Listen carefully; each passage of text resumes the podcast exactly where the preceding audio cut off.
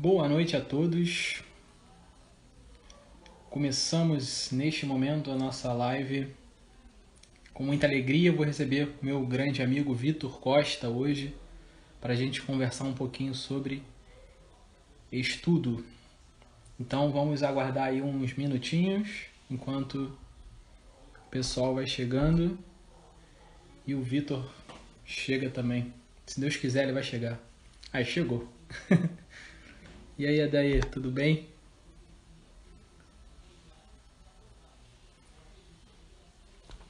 Esperar só um pouquinho, Vitor, pra gente. para eu te fazer o convite. Eu vi solicitação aqui, mas. Vamos esperar um pouquinho o pessoal chegar. E aí, Lê, tudo bem? Olha minha caneca, gente. Flamengão. Hoje eu tô. Hoje eu tô de folga. Olha ele aí, Vitão chegou.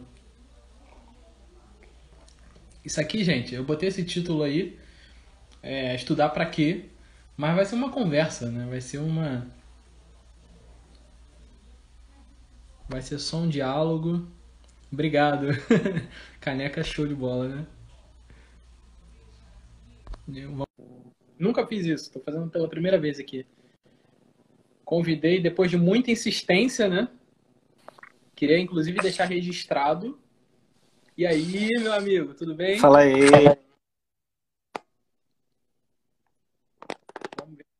Começou e já travei. Tá, bom. Voltou, voltou. pois é. Fala aí, cara, beleza? Cara, tá muito baixo, não sei se é o meu. Tá melhor? Tá melhor? Tá, tá, tá melhor. O pessoal tá ouvindo a gente bem? Ah, beleza. bem? É, o teu parece estar um pouco abafado. Não sei, cara. O teu microfone. Tu tá usando AirPods ou o microfone mesmo?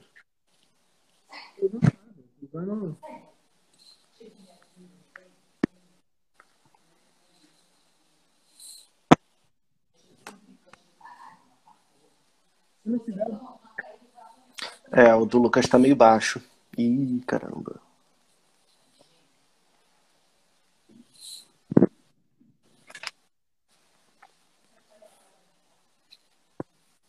Calma aí, gente.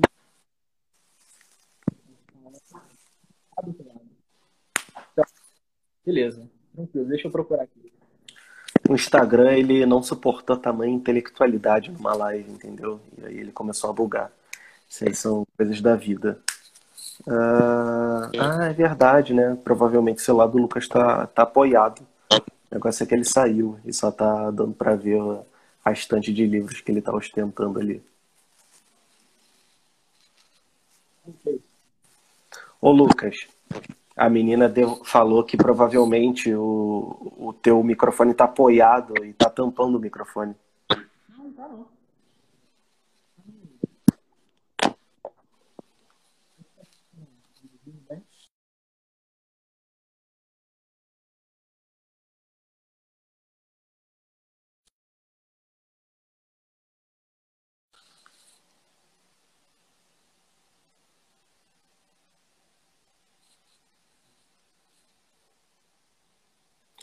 Cara, agora eu não estou te ouvindo, está travando. Agora eu não sei se é o meu ou o seu. Caraca, ao vivo é foda mesmo, né? Ó, vou tentar entrar e sair, vamos ver. Porque a conexão tava boa com você sozinho.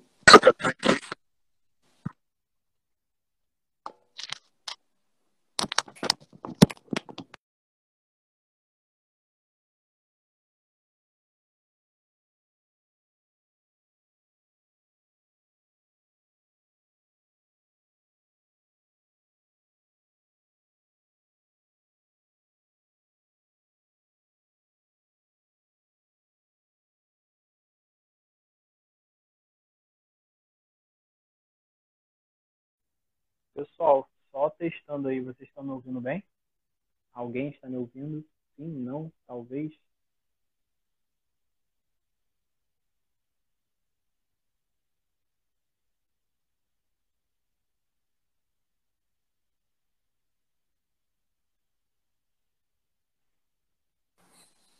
Voltei.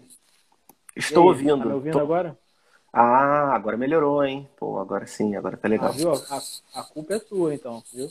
Não, culpa minha é nada, pô. Esse teu fone aí bugado.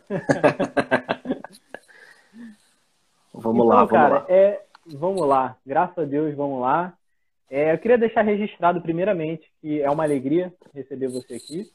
É, eu tô para chamar você, para, enfim, para te entrevistar aqui, né? Só que não, vai ser uma conversa. Mas há muito tempo queria conversar com você, mostrar para o pessoal é um pouco da nossa amizade, né? Um pouco do que a gente tem feito aí no Instagram também, uh, um pouco do que a gente tem trabalhado, né? Durante esses anos aí que a gente vem estudando no oculto, no segredo, no escondido, na solidão, para é, oferecer para as pessoas, né? É, talvez uma, um caminho diferente de vida, né? Um ensinamento que possa transformar, ajudar as pessoas em suas vidas, né? Enfim, e deixar registrado também que é, eu tô convidando esse cara, gente, há três, quatro semanas. Eu tô quase implorando para ele, por favor, cara, pelo amor de Deus, aceita meu convite, vem aqui, vamos conversar, vamos trocar ideia. Ele nunca pode, né? O cara é mais ocupado que o Bolsonaro, mas faz parte. Pô, sou, sou um cara de negócios, entendeu? Agora sou um pai de família entendeu? Aí, aí não, dá, não dá tempo. Não, as brincadeiras à parte, inclusive, não sei se tu lembra, mas é, uma das primeiras pessoas que eu entrevistei foi você, né? Acho que você foi a segunda pessoa que eu entrevistei no meu podcast. Então, agora a gente está fazendo o contrário, né? Apesar de que eu, sei lá, nunca julgo como uma entrevista mesmo, né? Para mim é sempre uma conversa ali mais livre, né? Porque eu falo quando eu quero, você fala quando você quer e tá tudo tranquilo, né? E, cara, essa parada que tu falou de amizade, estudo, é... eu queria até saber de você. Na verdade, você já me falou por alto isso. É... Uma coisa que eu sempre tive problema é arranjar amigos com quem compartilhar os estudos, né? Porque, porra, quando fala, pô, tô lendo aqui filosofia grega, tô lendo aqui literatura russa, o nego te acha maluco, né? Sua família te acha maluco, seus amigos da rua te acham maluco, os amigos da escola te acham maluco. Até que você pensa, eu realmente preciso de novas amizades, né? Pessoas que entendam o que eu tô falando. E para mim foi um drama muito grande, né? Tipo, encontrar essas pessoas, né? Encontrar você, o pessoal lá da igreja, encontrar os outros amigos. E eu queria saber como é que foi para você, cara. Porque você é um cara mais tranquilo, né? Você é mais sociável do que eu. Então eu queria saber como foi contigo. Cara, como está sendo comigo, né? Uhum. Porque uhum. é, é, assim, eu tenho amigos de infância e eu me recuso a abrir mão deles, né? São meus amigos mesmos. É, quatro anos, é, desde os três, quatro anos de idade a gente se conhece, né? É, são quatro amigos. E assim, eu não abro mão deles, mas eles não se envolvem com essas questões é, de estudo, literárias, né? É, pelo menos em profundidade, eles não, não nem se interessam por isso, né? Então, é, é, mas ao mesmo tempo, né, a gente vive essa famosa solidão, né? Pô, eu acabei de ler um texto super interessante, eu não tenho com quem falar sobre isso. E isso é muito, assim, é difícil, né?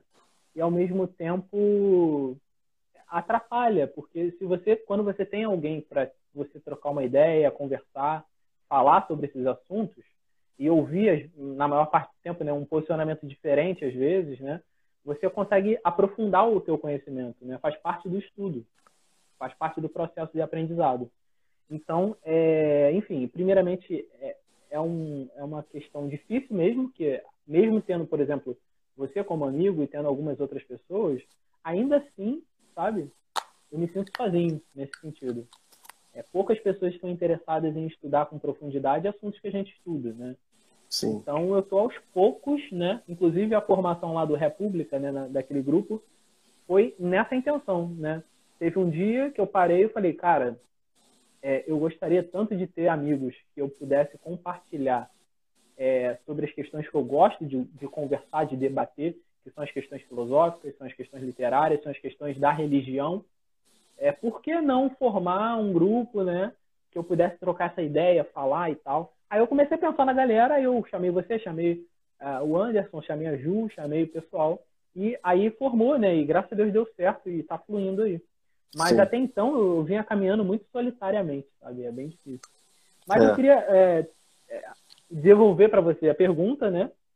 E é, também anexar mais uma, uma questão aí, que é falar um pouquinho, eu queria que você se apresentasse né, para esse pessoal. Falar um ah, boa. Pô, já... É. é. Não, a gente já começou, eu nem falei que eu sou, né? Já apareceu um estranho aqui, tá ligado? É, então, meu nome é Vitor, né? Como vocês já sabem, eu trabalho aqui uh, no Instagram e no meu podcast falando sobre cultura, estudos, produção de conteúdo, copywriting. Eu não tenho uma linha editorial muito certa, na verdade. Isso aí é até um erro que eu, que eu deveria corrigir, né? Como profissional do mercado digital, mas eu prefiro dessa forma. Eu acho que dá um toque a mais de pessoalidade, né? E, cara, essa, esse negócio né, que você falou de achar pessoas que, que compartilhem com você esses momentos é, é dramático, né? É dramático, porque no Brasil é, é um negócio assim, cara. Sei lá, é 1% do 1% que se interessa né, por alguma coisa de estudo. Até mesmo na época de escola e de faculdade, até, sabe? Quando eu vinha com alguma dúvida. Sei lá, cara, acho que acho que quando a pessoa gosta dessas coisas, né, ela desde cedo demonstra alguns interesses, né? Então, às vezes eu vinha com uma dúvida mais existencial ali, aí, pô, Vitor, isso não cai na prova, né? Pô, não é esse capítulo, esse, o capítulo vai ser para a próxima prova. Então é toda uma vida de você sem entender muito por que você gosta dessas coisas e por que as pessoas não entendem o que você está falando e como você está falando, né? E até mesmo para coisas práticas, você, a, a, pelo menos eu, não sei você, mas até para coisas práticas eu tendo a ter uma uma visão teórica, sabe? Tipo, vamos supor, quando eu era criança, eu era flamenguista, né? Agora eu não, não ligo mais para time, eu sei que você ainda é, né? É uma galera aí que é Flamengo. Mas, é, aí, ó. Mas, por exemplo, quando eu, eu acompanhava futebol, eu ficava mais, mais interessado em saber das contratações e como era a formação e quais eram as reservas do que ver o jogo. O jogo eu achava chato pra caraca, sabe? Eu gostava mais da teoria por trás. E eu acho, eu vejo muita gente assim, tipo, ah, vai ver uma série não se contenta em ver a série, quer ver dados da produção e curiosidades dos atores, né? Até para coisas banais, assim. Especialmente coisas de intelecto, né? Filosofia, psicologia, etc. E essa questão da amizade, cara, é... eu, eu cheguei no momento da minha vida que eu falei, cara, eu preciso mudar isso aqui. Porque sempre quando eu tentava fazer algum texto, né, botar as coisas que eu estava estudando na rede social e tal, meus amigos de infância, pessoas muito próximas, ficavam zoando da minha cara, falando, ah, pô, tu, é filósofo, tu é agora tá falando de política, e depois quando eu comecei no Instagram, tu tá virando coach, tu tá fazendo sei lá o quê. Eu falei, ah, cara, não, não posso mais andar com essas pessoas, sabe? Uma coisa é, tipo, eu tenho um amigo de infância que até hoje ele fala, pô, cara, maneiro, sempre leio teus textos, acho legal.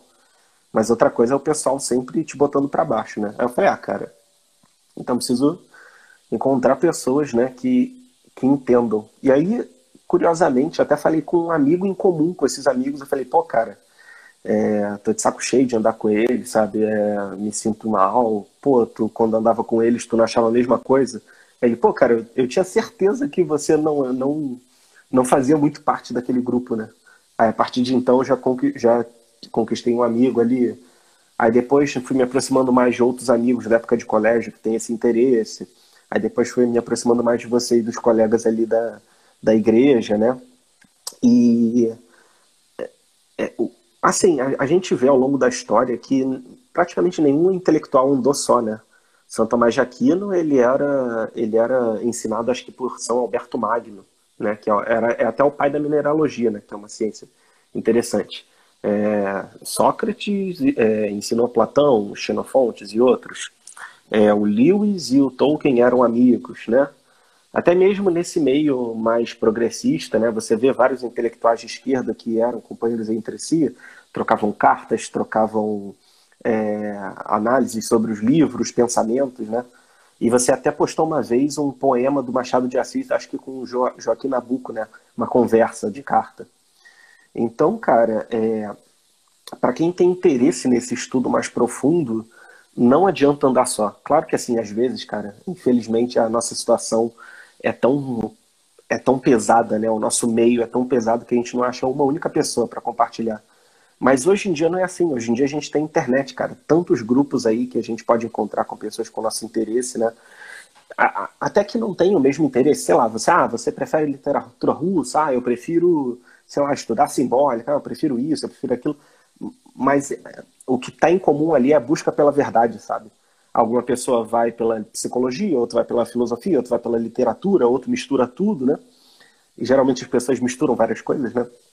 E isso mostra, né, cara, que a vida intelectual, por mais que a gente tenha aquela visão de que é um cara no quarto, sozinho, estudando, isso é um pedaço, né? Isso é um pedaço, você tem que parar, se dedicar, ler, ouvir palestras e tudo mais.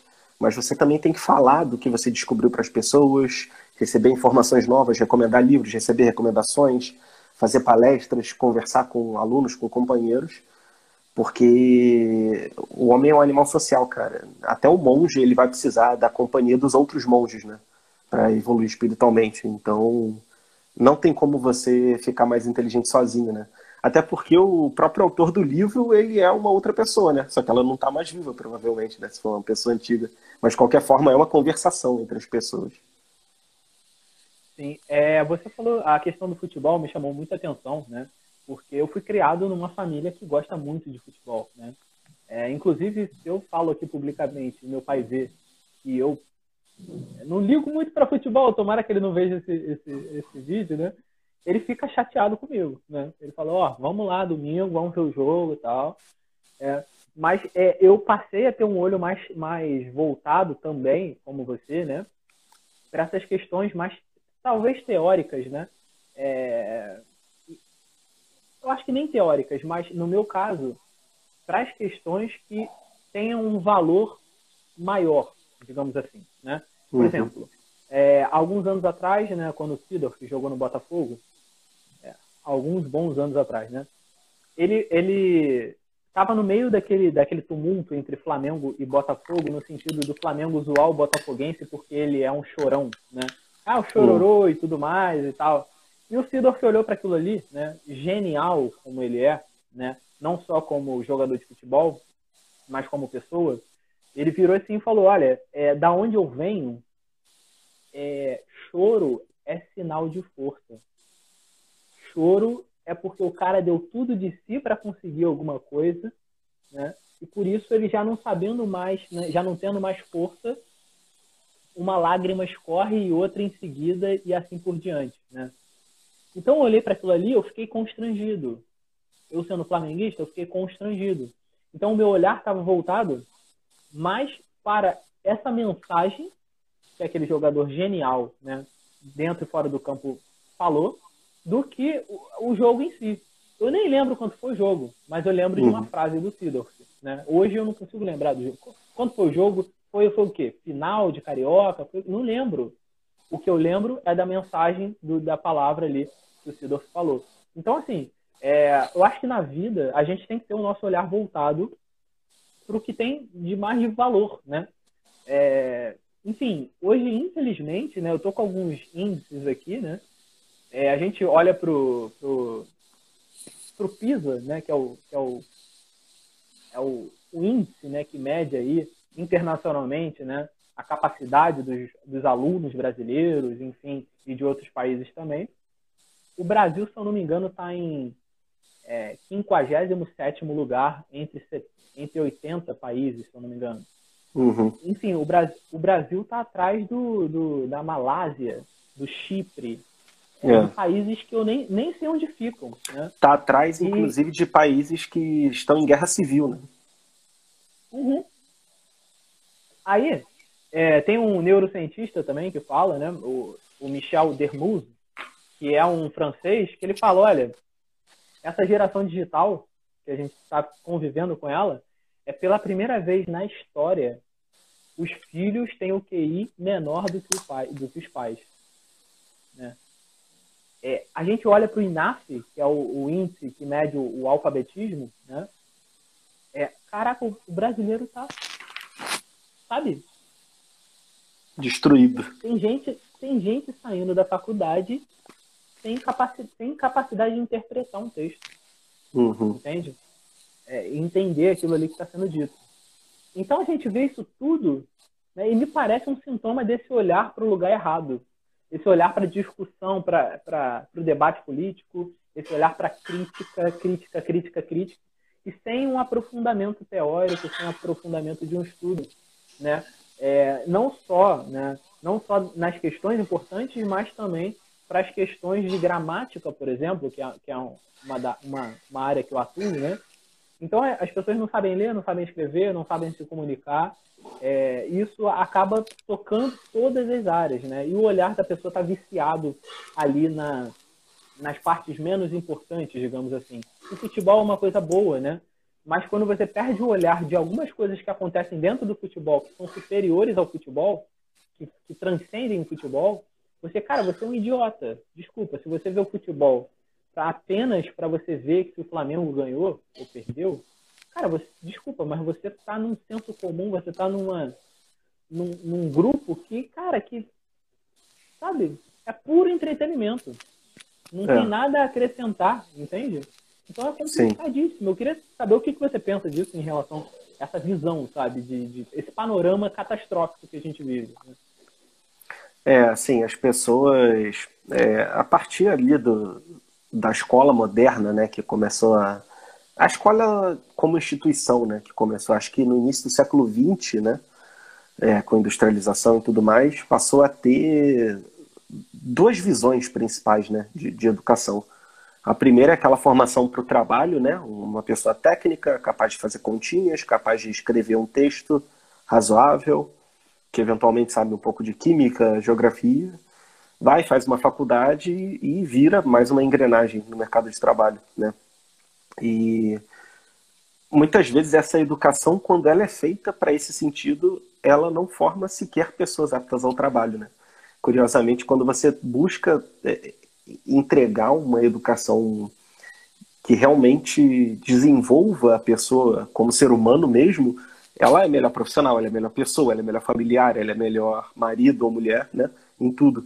Enquanto que quando você dá essa educação parcial, a pessoa não fica boa nem no trabalho, né? E aí nasceu o outro lado, né? Construtivismo, etc., que é aquela visão de pensamento crítico, questionamento, questionar os valores, questionar tudo. Só que eles colocam o questionamento tão à frente de tudo que muitas vezes não, a pessoa não tem nenhuma base, né? Então, assim, ah, beleza, você tem que ter senso crítico e questionar, com certeza, isso aí eu acho ótimo. Só que primeiro eu acho que a pessoa tem que ter uma base mínima de conhecimentos, né? Então, muitas vezes, o que pessoas jovens, eu mesmo já fiz, é colocar o, a carroça na frente dos bois, né? Querer questionar tudo sendo que não sabe nada, né? Eu acho que primeiro a gente tem que saber muitas coisas e depois se dá ao trabalho de questionar. E até tem a visão né, de um filósofo aí que eu gosto bastante, que fala que a gente tem que fazer voto de pobreza em matéria de opinião, né? Só opinar mesmo depois de pelo menos cinco anos investigando o assunto profundamente, né? É, e, e, cara, esse negócio que você falou do, do o futebol como valor, é, coisas que, que são simplórias, né? É, existe naquele livro A Vida Intelectual um capítulo que ele fala que a gente tem que aprender com a realidade. Né? Aprender não só com com o livro, com uma palestra, mas aprender com uma caminhada na rua, aprender com uma conversa, aprender com uma gentileza, aprender com uma coisa que você vê, né? Usar tudo para aprender.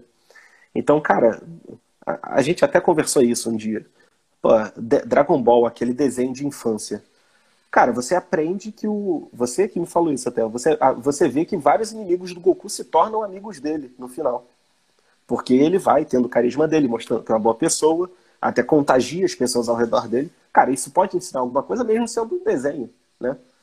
O futebol vai te mostrar isso, vai te mostrar a competitividade, que é uma coisa boa, se não, não for fora do limite, vai te ensinar a ter perseverança, vai te ensinar a ser fiel mesmo no momento de queda, né? Quando o Flamengo tá bom é ótimo, mas quando o Flamengo tá ruim é aí que você vê, né? Quem realmente torce pelo time. A, a música também, cara, a música é uma coisa que eu gosto muito. É, por exemplo, eu gosto muito de rock.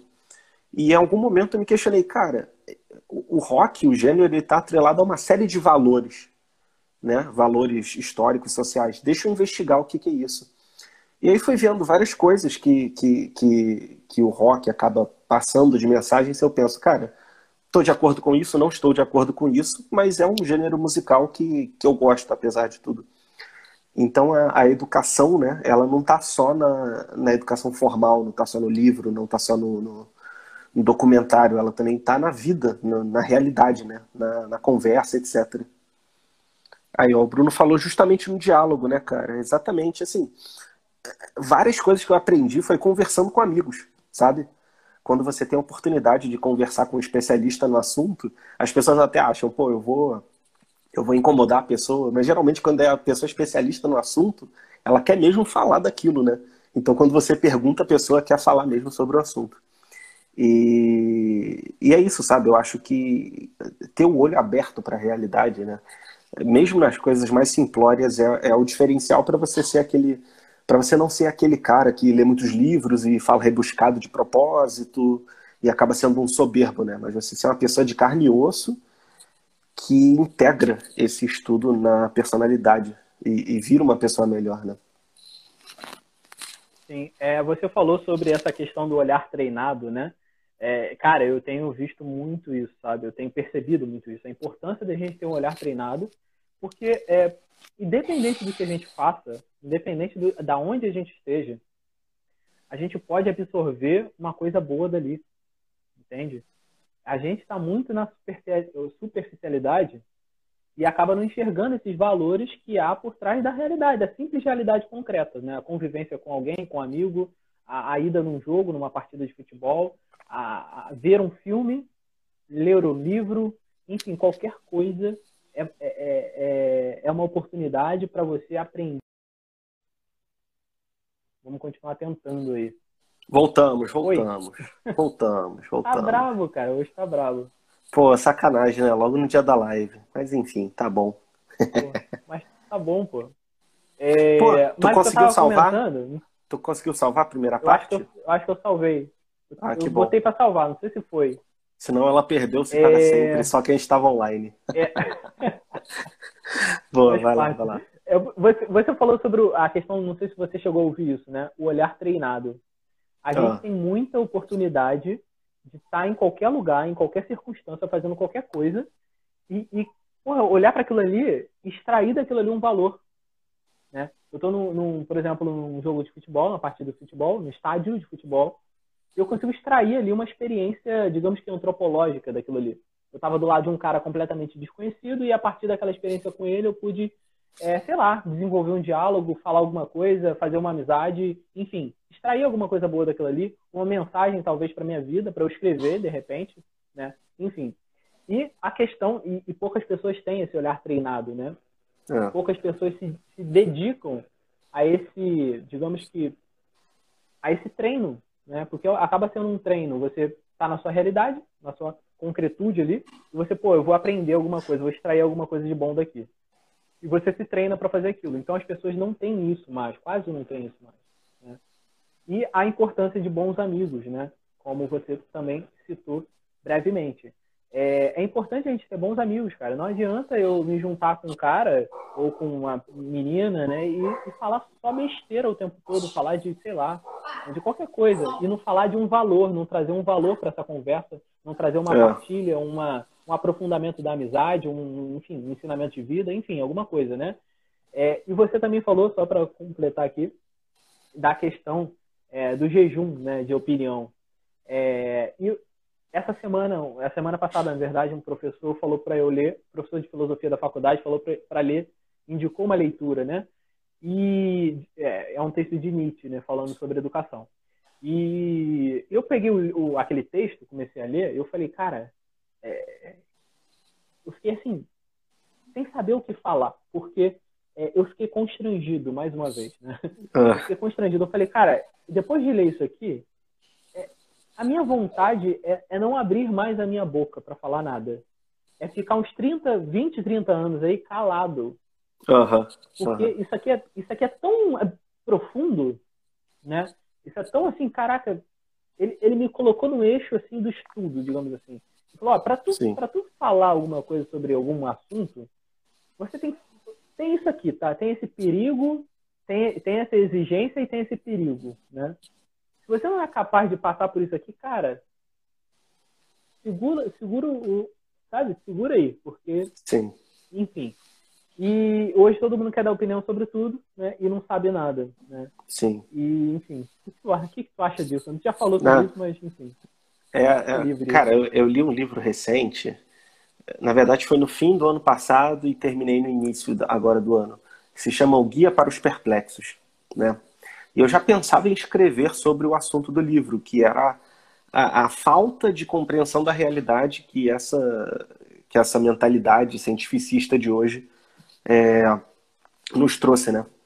Só que ele escreveu de forma tão, tão perfeita e tão sintética, sabe? O livro é curtinho, que eu pensei, cara, eu não preciso escrever sobre isso, já está escrito, já está perfeito aqui. Eu não, não, não qualquer coisa que eu escrever não fica melhor do que, do que ele já escreveu, né? Aí eu pensei, pô, o negócio é continuar estudando, né? É igual você falou. É, e o Bruno, ele tinha Cara, feito um eu tava- comentário muito... Ah, fala, fala. Não, eu tava, na, eu tava fazendo pesquisa na faculdade e eu, eu saí da pesquisa. Eu falei, olha, eu quero fazer outra coisa e tal, e eu quero fazer sobre educação, né? Quero trabalhar na área de educação, quero pesquisar sobre educação. Aí um professor amigo meu, né, falou, Lucas, quer fazer sobre educação, né? Então faz o seguinte, escreve para mim um texto, um ensaio, alguma coisa introdutória, né, um resumozinho, é, para eu dar uma olhada e saber o que, que você pensa, o que, que você quer, para eu te direcionar para o lugar certo, né? Para o professor certo, para ser orientado pelo professor certo e tudo mais. Aí eu, beleza, eu, aí eu comecei a ler alguns textos sobre educação, aí eu perdi a vontade de escrever. Aí eu falei, ah, eu, eu olhei umas coisas assim, eu falei, porra, o que eu queria falar já está falado aqui e muito mais profundo do que eu ia falar. Eu não consigo falar melhor do que isso, né? Então Uhum. eu falei, cara, que caos, cara, que problema que eu arrumei da minha vida, né? Aí eu, eu falei, professor, professor, é, tô há duas semanas para te entregar isso e eu não vou conseguir te entregar agora. É, faz o seguinte, eu vou passar esse período inteiro né, tentando estudar sobre isso para entender melhor isso aí, porque eu não estou conseguindo. não- tudo que eu queria falar já está falado e, enfim, não consigo, não consigo. Aí ele falou, pô, faz o seguinte, é, faz isso mesmo, né? Faz isso mesmo. Se aprofunda aí no que você quiser. Aí eu falei, pô, tô na disciplina tal, de filosofia da educação e tal. Ele falou, pô, excelente, né? Mergulha nessa disciplina e no final disso aí você me procura que a gente vê o que, que a gente faz. E foi Sim. isso, entendeu? Essa experiência. E essa experiência passa pela humildade de tu olhar assim e falar, cara, igual eu li o texto do Nietzsche lá sobre educação, eu li aquele texto e eu falei, porra, eu sou um idiota, eu sou um burro, né? Porque eu não estou disposto a fazer isso aqui que o cara fez, né? Eu falou, olha, tem um perigo muito grande na vida, de- nessa busca pela cultura, né? Nessa vida intelectual, que é, é a possibilidade de dar tudo errado. Se der tudo errado, você é capaz de continuar estudando sozinho, isolado aí, assumir as consequências e tudo mais? Eu cheguei à conclusão que não. Eu penso na questão prática também e tudo mais, né? E, e ele falou sobre outros aspectos também que eu falei, cara, assim, eu eu não tô, sabe, eu não peguei ainda a coisa, não, eu, eu tô tateando no escuro assim, ó, ai meu Deus do céu, o que que tá acontecendo aqui, né? E, Uhum. e eu percebi que eu sou burro, eu sou burro e tenho que estudar muito ainda, tenho que ficar calado aí por uns 30 anos para poder ver se eu aprendo alguma coisa. né? Não, é. E, mas a- aquele mesmo livro que eu já citei, né, O A Vida Intelectual, ele fala, né? Ah, você, é, você vai ver que todas as ideias já foram pensadas, né? Acho que o próprio Nietzsche falou que todas as ideias já foram pensadas. Só que o autor fala, mas você tem que falar essas mesmas ideias com o seu próprio tom, com a sua própria voz. Porque se tudo já foi pensado, ninguém escreveria mais nada, né? Mas você tem que juntar todas as coisas que você sabe, que já foram pensadas, e escrever algo que só você poderia escrever, né? E claro que, pô, a gente está no começo, né? Nós temos nossos 20 e poucos anos. Então, até a gente achar que sabe alguma coisa, a gente já vai estar na idade da aposentadoria, né? Mas é é um caminho que a gente tem que trilhar, né? E você tinha falado antes, cara, algum negócio que eu já até esqueci, é, antes de- desse negócio de, de jejum de opinião. Ah, tá. Já sei, o olhar atento. Cara, por incrível que pareça, ah, tem uma, entre aspas, técnica, né, que já é conhecida há milênios, que ajuda a ter esse olhar atento, que é a técnica da oração, né, ou técnica da meditação, dependendo da tradição que as pessoas usem. Porque o que, que é uma oração, pelo menos do ponto de vista católico, né? Você pega um livro espiritual, um trecho bíblico, né? Ou até mesmo o terço, né? Que nada mais é do que vários trechos bíblicos, né? Então, você rezando o terço, você estuda a Bíblia, querendo ou não, todo dia. E você, a partir daquele trecho, a partir de um acontecimento, a partir de uma frase, você começa a refletir sobre várias coisas na sua vida. Então você pensa, poxa, no primeiro mistério gozoso, contemplamos a anunciação do arcanjo São Gabriel Nossa Senhora. Poxa, beleza, o arcanjo São Gabriel anunciando a Nossa Senhora e dando uma missão e ela dizendo sim.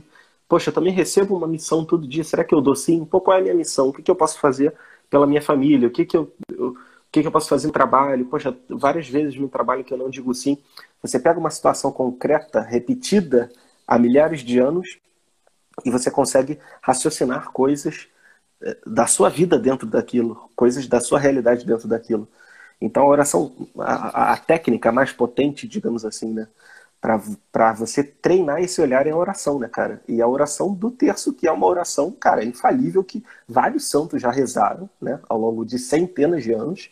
E por que, que eu ou você não vamos querer fazer uma coisa que ajudou tantos santos, né? Se ajudou os santos, não vai ajudar a gente, que é um bando de pecador, né? Então, cara, a oração, as pessoas as pessoas elas elas elas é, não não consideram o quanto uma vida que busca pela virtude pode ajudar também nos estudos, né? Então, cara, coisas básicas: jejum, esmola, oração.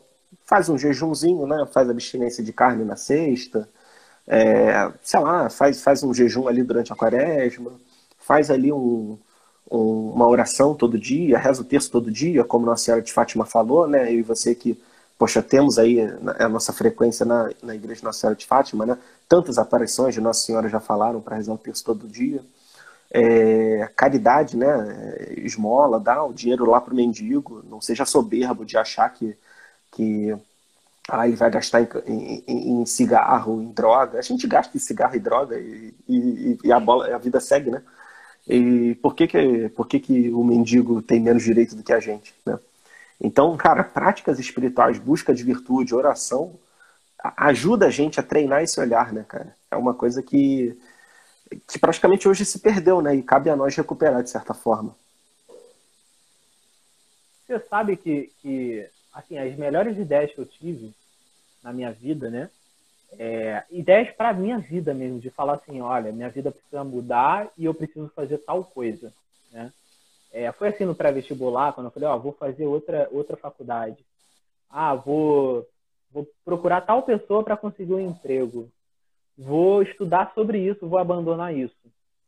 Vou, enfim, as decisões é, mais importantes que eu tomei, assim, as, as ideias, né, os insights, né, eles surgiram a partir de um momento de reflexão, né, de meditação, de oração.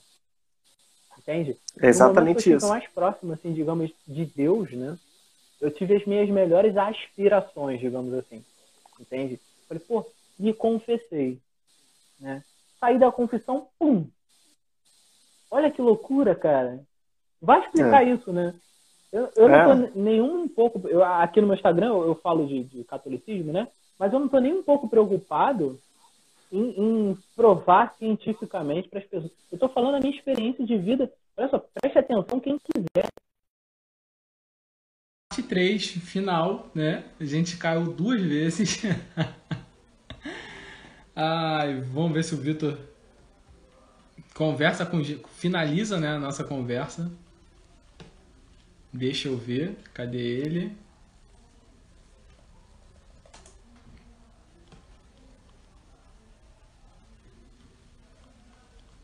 Maravilhas.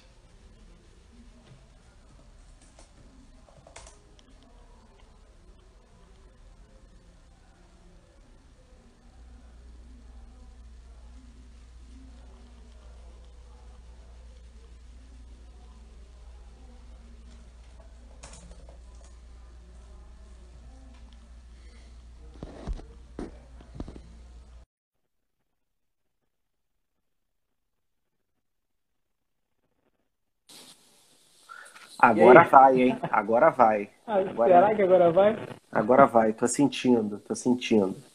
Maravilha. Mas vamos lá. Você, Nem eu falei da, parou. é, eu falei da oração e você falou que os momentos de maior reflexão, maior decisão você teve em momentos de oração, de confissão, momentos próximos a Deus, e que você ensina de acordo com a sua realidade, não com provas científicas, né? Aí pode continuar daí. Não, é isso. É, é um fato concreto, né? É, Lucas, me prova cientificamente, né? Não, não vou te provar isso, né? Você acredite se você quiser, né? Mais uma vez. É, é algo, algo que aconteceu comigo. As minhas maiores aspirações, as minhas maior, maiores, maiores insights, os insights mais importantes, assim, né? inclusive esse trabalho no Instagram, é fruto, é fruto de uma experiência com Deus de- assim, né? Então eu fico imaginando, né? As pessoas que ateus, por exemplo, né? ou pessoas que não não levam muito a sério, né? Não tem momentos assim, pelo menos comigo, né? Tem momentos muito bons com Deus e momentos de muito sofrimento com Deus, né? Então esses momentos muito bons, né? é, acabam sendo momentos de muitas ideias positivas, ideias boas, né? Ideias mesmo para a vida prática, né? Então quem não tem muito disso, cara, sei lá, sei lá. Perde como muito, né? vive, né? Perde muito. Perde muito, perde muito. É um elemento, cara, que o elemento espiritual, né, que seja, vamos, vamos usar esse nome. Quando o humano não tem essa dimensão, cara, ele se limita muito, né? A gente está acostumado a ouvir que ah, quem tem religião se limita porque não faz certas coisas, mas às vezes, quando a pessoa não tem religião, quando é uma pessoa materialista, que seja, né, ateísta e tal, às vezes a pessoa está carregada de várias ideologias, vários pensamentos que ela sequer percebe, né? A diferença do, de quem tem religião, de quem fé, de, de quem tem fé, é de que pelo menos a gente faz uma escolha consciente, né? Eu escolho não fazer isso porque minha religião não está de acordo, né? Mas eh, as pessoas que vivem, entre aspas, no mundo acabam não fazendo certas coisas, fazendo certas coisas justamente sem saber, né? Que estão sendo controlados, né? Não, não quero é, entrar numa conspiração nem nada do tipo, né? Mas é meio isso que acontece mesmo. Não, mas é, essa questão também, né? Além dessa experiência, é, digamos que espiritual, né? Que fortalece a pessoa, que fortalece em vários sentidos a pessoa, a questão do próprio estudo, como a gente estava falando antes, né? É, quem não estuda acaba sofrendo dessas diversas manipulações, né? Sim. É, as pessoas podem se perguntar, como, é- como é o questionamento dessa live, né? Estudar para quê? Né? É, quando eu postei esse, esse- essa, essa arte né, lá no, no aqui no Instagram, né, é, um amigo meu, de, de brincadeira assim, né, é, lá no direct, ele é seminarista, está estudando para ser padre, e ele, ele zoou, né, fez uma brincadeira comigo, ele falou assim, é, eu, eu me pergunto isso todos os dias, né? Estudar pra quê? Eu já não aguento mais o latim e tal. Aí ele ficou falando, né? É, aí ele falou assim, é, eu só queria ser padre, né? Aí, aí eu falei, aí, aí, tipo, como eu tava respondendo muita gente, né? Tem uma galera me, falando, me perguntando sobre a live e tudo mais. Ele. Aí eu falei assim, de maneira automática, né? Foi meio que no impulso, né? Aí eu falei, olha, é, se você quer ser um cara maduro, você tem que estudar. Aí depois que eu mandei isso, eu fiquei pensando, eu falei, cara, tem a ver isso? Eu queria te perguntar isso. Você acha que tem relação a maturidade com o estudo? Eu acho que sim, cara. É, a, a gente vê muitas vezes o contrário, né? A pessoa estuda e fica soberba. A pessoa estuda e acha que é melhor do que as outras. Mas eu acho que esse é um estudo que está descolado da realidade da pessoa, sabe? Quantas vezes eu mesmo já sofri disso, comecei a me interessar por religião, virei um soberbo, né? A Bíblia para mim era quase uma literatura, né? Eu lia para entender o contexto histórico, nananã, antropológico e não, não, não saía nada daquilo, né? Não, não, não crescia nada. E eu vejo muita gente assim. Mas quando a gente olha com um olhar atento, não precisa nem ser nada muito profundo, né? Pode ser, por exemplo, cara, eu tô, tô lendo, atualmente, tô lendo o livro Madame Bovary, né? Até dei uma pausa grande no livro, mas eu tô lendo. Que foi, que foi? Já leu? É isso? Não, é, não porque eu ia citar ela hoje aqui. Ah, é? Ah, é tá. Acontece na vida, temos é. muitas Madames Bovary, né, hoje em dia. Sim, e cara, hoje em dia todo mundo sofre com esse mal, né? Do romantismo, das expectativas, do amor, né? Para quem não sabe, a, a personagem principal do livro que quer viver um amor, né? Gigantesco, uma paixão, e se casa com um cara meio meia boca ali que, que não interessa muito ela. E ela fica buscando a todo momento os estímulos, né? É, e, e, cara, todo mundo, todo mundo passa isso no momento atual. Todo mundo, sem exceção quer viver uma coisa, quer viver ah, um, um, um, sonho, quer viver um propósito, quer viver um amor, quer, quer se entregar e esquece aquele lado do sacrifício diário, aquele lado do dia a dia, aquele lado de beleza, você é um empresário, trabalha com o que gosta, mas você tem que fazer a contabilidade da empresa. Aquele lado de beleza, cara, amo minha mulher sou muito feliz, mas tem que aguentar a TPM dela.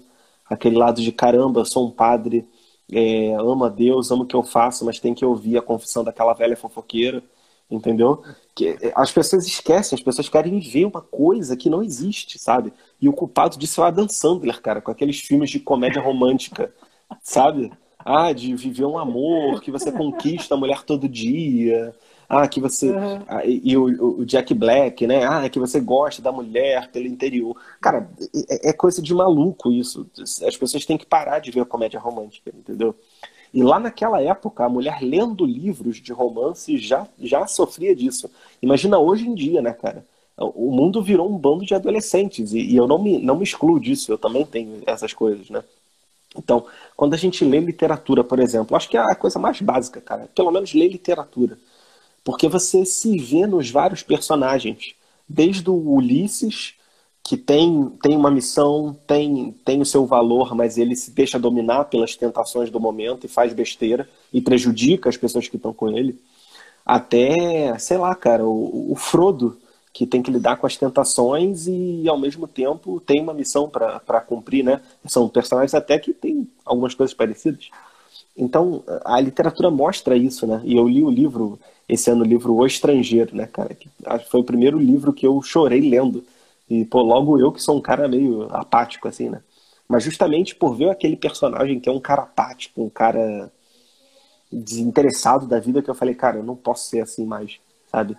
Então, pelo menos a literatura, ela tem que estar nas pessoas. As pessoas desde cedo têm que estimular seus filhos a ler literatura, que seja o Harry Potter, depois vai melhorando. E quem não teve essa educação deve buscar para si, entendeu? Não precisa ler a Suma Teológica, não precisa ler a Metafísica de Aristóteles. Cara, se você ler quatro bons livros de literatura, né, um a cada trimestre, pô, a pessoa já vai estar tá mais inteligente do que 90% da população, sabe? Pô, tu lê um crime e castigo, cara, e você vê, pô, o Raskolnikov é a juventude moderna, né? Que se acha, que, que acha que pode fazer certas coisas que a plebe não pode. E quando vai e faz alguma coisa, vê o peso daquela ação, né? Ou então o Ivan Illich, né? Ou os personagens do Machado de Assis que vivem pelas aparências, pelo dinheiro, pelo status, e no fim da vida olham e falam, cara, não vivi minha vida, né? Então, o estudo, ele deixa as pessoas mais maduras, né? Especialmente quando é uma leitura atenta da literatura, que acaba sendo, cara, uma diversão, né? Pô, a literatura é uma diversão, você acompanha uma história, legal, né? É um pouco chatinho você acompanhar ali a letrinha pequena, né? Mas as maiores mentes da humanidade publicaram as histórias dessa forma, né? Shakespeare não podia fazer filme, Platão não podia fazer documentário, não tinha podcast na época de São Tomás de Aquino. Então eles escreveram livros, né? Então é a forma que a gente tem de conhecer as maiores mentes da humanidade e o que elas têm a nos ensinar, né? Então, cara, pelo menos a literatura, né, já, já ajuda. E também tem a distinção, né, cara? Existe um, um, o estudo prático, né? o estudo para concurso, o estudo para você ganhar mais no trabalho, o estudo para você investir melhor, o estudo para você cuidar da saúde. É, são pontuais. Né? Você estuda e tem uma aplicação. E tem o estudo desinteressado, né? Você estuda porque quer estudar. Porque você quer ler por nada, cara. Porque você quer ler. Porque você quer entender a literatura da Hungria do século XX. Cara, nunca aquilo vai te ajudar no primeiro momento Mas quando você vê, tudo aquilo que você estudou se integra na sua personalidade, né? E acaba que aquele estudo mais desinteressado é o que mais traz benefícios ao longo dos anos, né? Pelo menos eu vejo isso, não sei, não sei o que, que você acha. Sim, total. E, e eu queria só acrescentar, né? É uma, uma coisa que eu estava pensando esse, esses dias, né? É, eu acho assim um aspecto bem superficial, né? Mas que pode estimular a gente nesse aspecto da leitura, né? É, já que o brasileiro não lê, né? A gente sabe que pelos índices e tal, pelas pesquisas, a gente sabe que o brasileiro lê muito pouco, né? Mas é, é muito, assim, eu estava pensando, né? Olha que privilégio eu tenho, né? Eu tô com um livro aqui na frente, esse aqui, do, do Darcy Ribeiro, O Povo Brasileiro. Eu, eu tô segurando, não é só um livro, entende? Eu tô segurando um intelecto inteiro, entende? Sim. Então, olha que privilégio e, ao mesmo tempo, é, que atalho que eu tô pegando, né? Eu tô pegando o intelecto de um sociólogo brasileiro importante e segurando na minha mão. Né? Sim. Segurando na minha mão. É, eu não preciso passar por todas as etapas que ele passou. Né? Os, as madrugadas estudando, ah, os períodos lá na faculdade, sei lá, nos estudos dele, né, com a família dele, as dificuldades de vida, nada. Eu só estou segurando aqui ó, o valor líquido Uhum. Eu não estou segurando o valor bruto, eu estou segurando o uhum. valor líquido. Eu estou é. pegando aqui ó, só o que. a parte mais fina, digamos assim, do intelecto dele. Sim. Entende? Então, cara, isso é um privilégio absurdo. Absurdo, né? Cara, então, a relação. É... Fala, fala. Não, pode falar, pode falar. Não, eu ia falar que a relação custo-benefício do livro é a maior da humanidade, né? Porque, tipo, 30 reais, cara. Tu vai comer um lanche do McDonald's, ou tu vai juntar, ou tu vai comprar 50 anos de estudo de uma pessoa brilhante. Que, que, vão, que, que, que vai durar para sempre aquele livro, entendeu? Então, cara, não, não tem outro negócio, entendeu? O nego paga, pô, vou fazer uma consultoria aqui com o cara por 3 mil reais. Porra, tu compra um livro de 50 reais, tu aprende 10 vezes mais, entendeu? É que o pessoal é preguiçoso, né? As pessoas não entendem. Cara, até se cada livro fosse 500 reais, estaria barato. Né? Cada livro de, de, de clássico, assim, tivesse 500 reais, estaria barato. E não é 500 reais, é 50, 30, 20, 10 no sebo. Né? As pessoas não entendem o valor de, um bom livro, cara. É muito louco isso. Tipo, o pessoal fala, né? O pessoal agora é viciado em produtividade, né? Pô, produtividade, pô, vou, vou, vou fazer cinco coisas ao mesmo tempo, tal, tal, tal. Mas a pessoa, a pessoa não entende a produtividade que é você comprar um livro por 20 reais e você aumentar sua inteligência de forma exponencial, né? É muito louco isso, muito louco isso. É, enfim, as pessoas deveriam valorizar mais os livros. Também acho que existe um certo fetichismo, porque dá para aprender de várias outras formas, né? Como a gente falou, com conversa, com documentário, com filme, com, com audiolivro, né? mas os livros continuam sendo a melhor forma de aprendizado, na minha opinião, porque nenhuma, nenhuma outra mídia você tem você consegue entender a estrutura da obra, né? Você pode ir no índice, você pode ir e voltar, você pode fazer anotação, você pode linkar capítulos. Só no livro você pode Perfeito. fazer isso. Perfeito. E quando a gente fala, por exemplo, né? A gente não fala de maneira organizada. Quando a gente escreve, tá tudo organizadinho, tá tudo bonitinho, né? É... E aí, Vitória, beleza? É... Cara, eu queria, já que a gente está falando aqui de estudo, mas também de amizade, e aí, Davi, beleza? Beijo no coração, hein? É, eu queria te fazer uma pergunta. Que esse pessoal aqui, cara, é, não tem jeito, a gente, esse pessoal eu me incluo, né, inclusive, nesse, nesse pessoal brasileiro. A gente não sabe muito bem o que é estudar e a gente não sabe é, muito bem o que é amizade, né? Aí a Raquel falou, ó, é, eu não sei se é a minha memória ou se acontece com vocês também. Eu esqueço muito o que leio. Ah, então, para mim é, é assim mesmo, cara. É, para mim é. Ajuda muito a gente fazer anotações, falar sobre o assunto, é, parafrasear aquilo ali, reler, falar com as nossas palavras. Isso ajuda a fixar os principais pontos. Né? E também. Mas, Tito, fala, fala, fala. Sim, sim. Não, as pessoas ignoram que às vezes o, o efeito de algo que você aprende no livro ele vem só depois, né? O cara, quando eu li o Crime e Castigo, eu achei pesado, achei lento, mas esse livro nunca sai da minha cabeça quando eu me deparo com a minha soberba, por exemplo, né?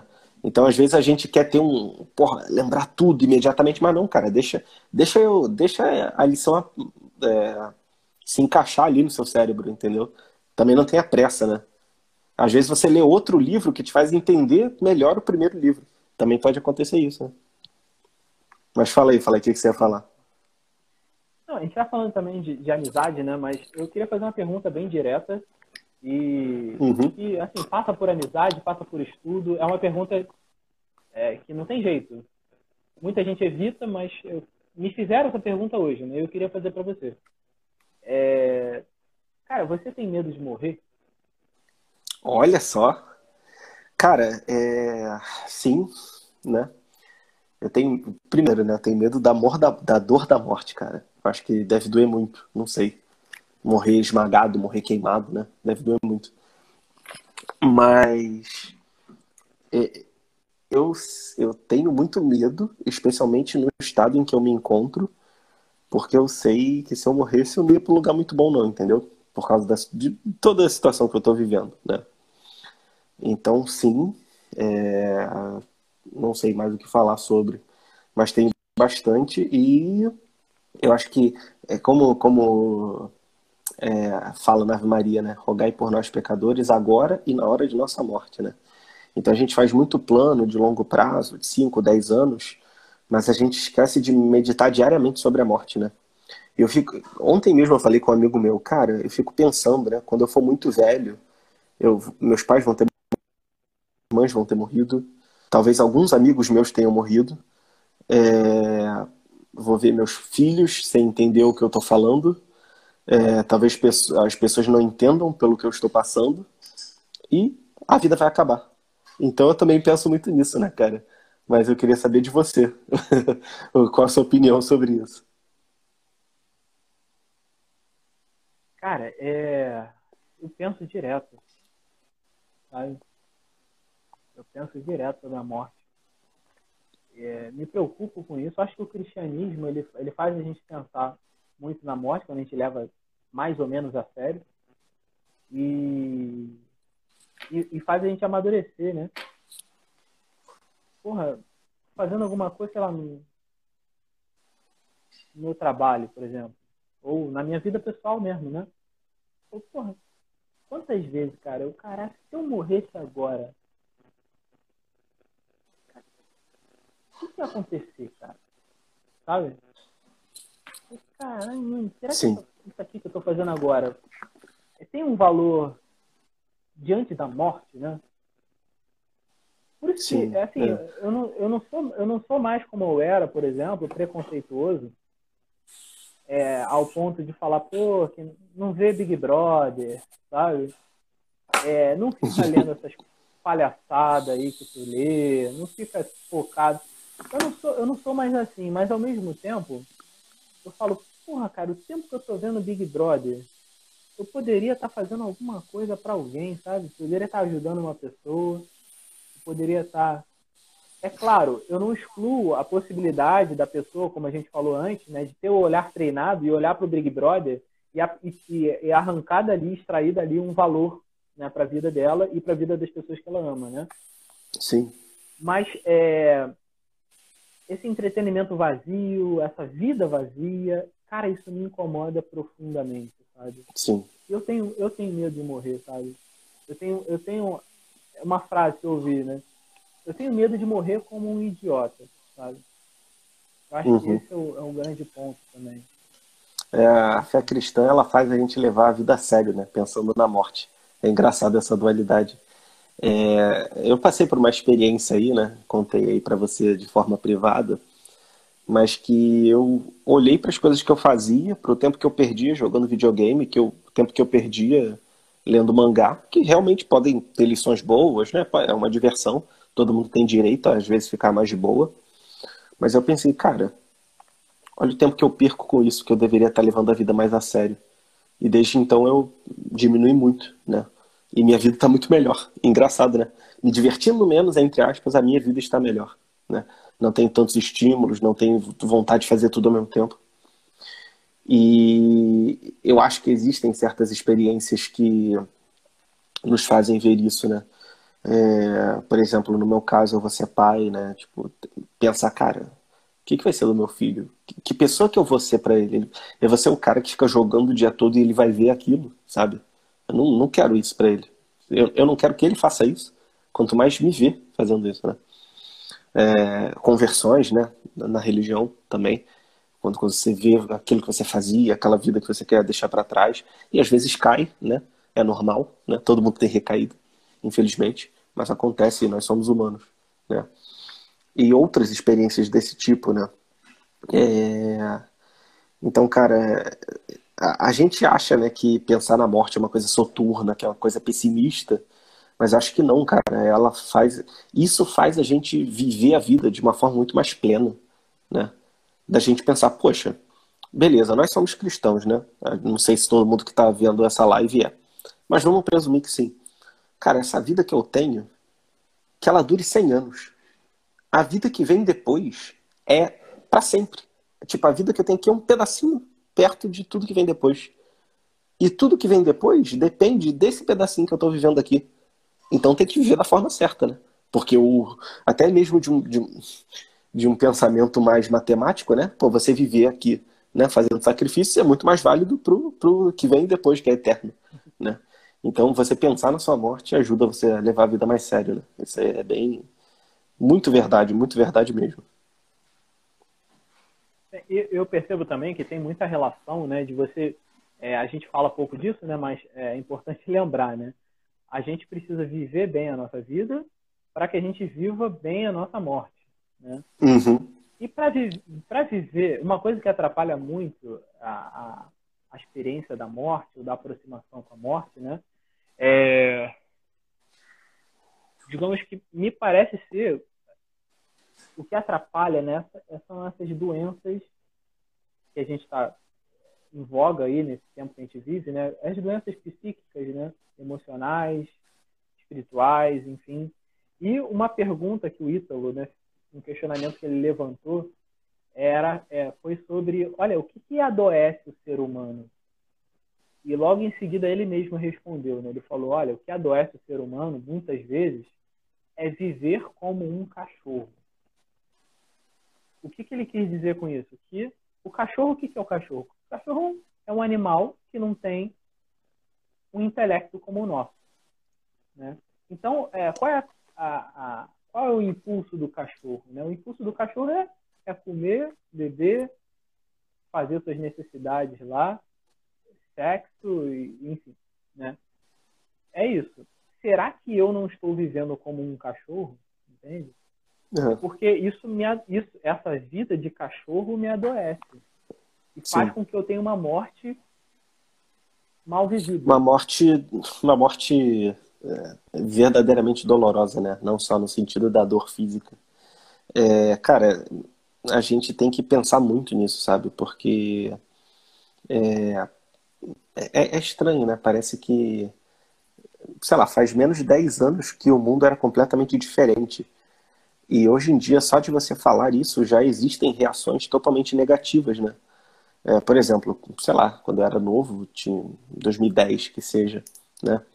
Você falava certas coisas de, de, de, de política nem nada não, mas você falava certas coisas, as pessoas entendiam como algo positivo. Hoje em dia, se você fala isso num ambiente não tão propício, as pessoas não entendem. As pessoas falam, não, tem que ser tudo livre, não sei lá o quê, você, você não pode se reprimir e tal. Sendo que, poxa, só porque supostamente é natural a gente deveria fazer? Pô, será que então é natural a gente, é, sei lá, escovar o dente? Não, mas a gente faz porque é bom, né?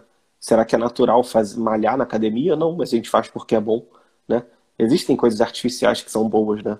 Coisas que vão contra a nossa necessidade de descansar, de permanecer, de sentir prazer, mas que nos fazem muito bem, né?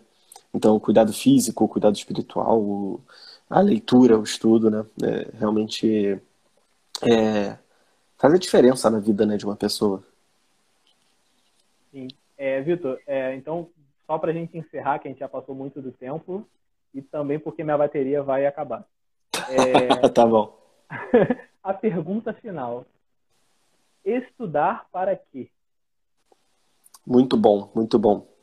É... O, o Oscar Wilde, se eu não me engano, dizia que a arte é inútil, né? Acho que é ele que falava isso. Que a arte é inútil. Por quê?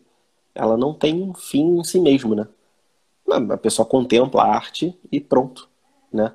Mas quando a gente para para ver, a arte propiciou o desenvolvimento de vários pensamentos, né? É, vários movimentos filosóficos e pessoas que contemplam belas artes, né? Contemplam uma arquitetura bonita, se sentem inspiradas e, e fazem é, teorias boas, é, desenvolvem pensamentos positivos. E a mesma coisa o estudo, né? O estudo, não estou falando aqui do estudo de vestibular, o estudo de concurso, mas o estudo intelectual, a princípio ele parece inútil, né? Mas ele serve para a gente ter boas referências, para a gente saber o que fazer, o que não fazer, para a gente ler um livro e falar, cara, eu, eu sinto essa mesma coisa que esse personagem está sentindo. Eu já fiz essa mesma coisa. Poxa, ele está se perdendo. Então eu não vou, não vou seguir por esse caminho. Então a, a, a literatura, o estudo, a filosofia, ela começa sendo algo inútil e quando você menos espera, ela torna a sua vida algo muito melhor, né? Te faz é, é, é, viver uma vida muito mais íntegra. E até eu faço um convite, né, um exercício para as pessoas que estão aqui. Tentem escrever um diário. Tentem abrir um arquivo no Word que seja, ou no Notes ali do, do celular, se você não tiver um, uma folha, ou uma folha ofício, e tenta escrever um diário. As pessoas não vão conseguir, a maioria, porque as pessoas não estão acostumadas a se examinar, a tentar se conhecer. E eu imagino que é, é, é algo retroativo. Você se conhece melhor, você estuda melhor. Porque você melhora o interior para melhorar a percepção do exterior. E quando você estuda mais, você se entende mais. Então isso se retroalimenta, é um ciclo virtuoso. Melhora o exterior, melhora o interior, melhora o interior, melhora o exterior. Então tente a partir de agora se conhecer através da oração, do jejum, de um diário, de, de você tentar pensar nos seus valores, por que, que eles são importantes e busque estudar, busque referências que falam dos assuntos que te incomodam, né? Falar da apatia, ler o estrangeiro, do Camille, fala dessa vontade de ter estímulos, lê ali o Madame Bovary, fala das falsidades do mundo moderno, lê Machado de Assis, lê Lima Barreto, né? Vários autores brasileiros que falam disso. É, fala da incapacidade de entender emoções e de ter uma vida complexa. Leu A Hora da Estrela, né? Da Clarice Lispector, que eu sei que você é um fã da, da, da Clarice, né? Então tente pensar nessa dualidade, né? O estudo é interior e exterior, né? Então é, estudar para quê? Para se tornar uma pessoa melhor e como uh, estudando a si mesmo, estudando o melhor do que foi produzido ao longo da história. É basicamente isso. Maravilha, Vitor. Obrigado pela participação, obrigado pela resposta, né? Acho que foi uma resposta Boa. completa. A gente precisa entender a importância de, ah, tu tem que estudar porque tu é universitário, tu tem que estudar porque você vive uma vida intelectual. Não só por isso, né? Eu, eu estudo, eu leio, eu me aprofundo porque eu preciso viver uma vida melhor do que eu estou vivendo hoje. Enfim, né? E você falou disso tudo muito bem. Então, eu queria agradecer pela, pela, pela guerra que foi essa live, né? Porque a gente caiu várias vezes. E, e, Isso aí. e que a gente possa, de alguma forma, inspirar, ajudar as pessoas aí que estão nos acompanhando. Tá bom? Um abraço. Com aí. certeza, com certeza. Valeu, Valeu, tamo junto, Lucas. Tamo junto. Valeu. Tchau, tchau.